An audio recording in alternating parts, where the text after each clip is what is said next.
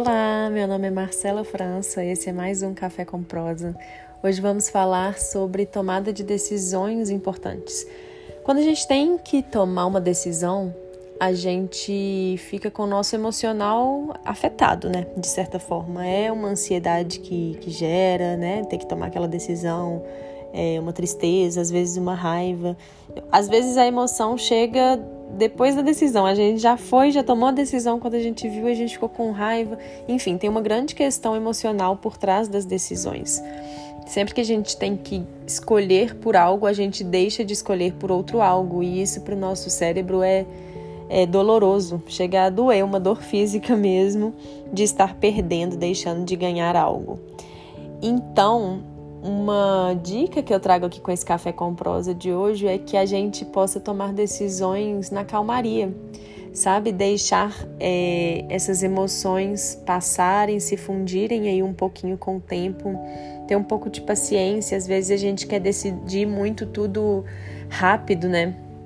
E se for possível, se der, que a gente possa observar mais nossas emoções antes de tomar essas decisões, porque as emoções, elas muitas vezes são geradas pelo nosso próprio ego, né? Então elas podem enganar um pouquinho a gente, podem enganar um pouco essa certeza que a gente tem absoluta de que esse é o melhor caminho, né? Quem nunca já sentiu alguma raiva muito grande e tomou uma decisão tendo certeza que era aquilo que queria para a vida e depois, quando a raiva passa, eu falo: Meu Deus, por que, que eu fiz isso? Por que, que eu decidi por esse caminho?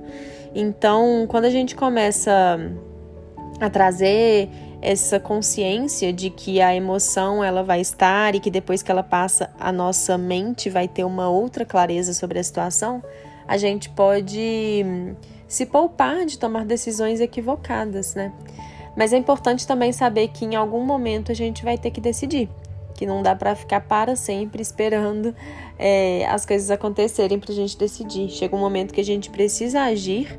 É, não recomendo que seja realmente com uma emoção muito à flor da pele, né? Se a gente puder dar uma meditada, ficar um tempinho com a gente, ficar um tempo em silêncio, observar só o fato da gente dar um nome para nossa emoção, entender isso que eu estou sentindo é raiva, não é vontade de decidir, por exemplo isso é ansiedade, eu não preciso decidir agora, pode ser tomada depois dessa decisão.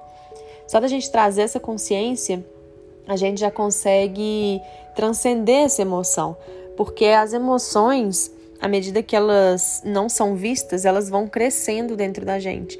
Mas quando a gente olha para elas, elas vão perdendo lugar. Então, quando eu olho para minha raiva, quando eu aceito a minha raiva, ela vai ficando sem lugar, ela vai diminuindo, ela vai se dissolvendo e aí começa a vir minha sabedoria. Então, na medida do possível, que as nossas decisões sejam tomadas em um contexto de calmaria, de paz interior mesmo, de, de silêncio. E sabendo também que, que muitas vezes a gente não vai ter certeza, sabe? Que eu tô falando sobre deixar a emoção se dissolver e não deixar a certeza vir, porque muitas vezes a gente vai ter que decidir sem certeza mesmo. Mas, se for em paz, vai ser leve, pelo menos. A gente tem que tomar alguns riscos na vida.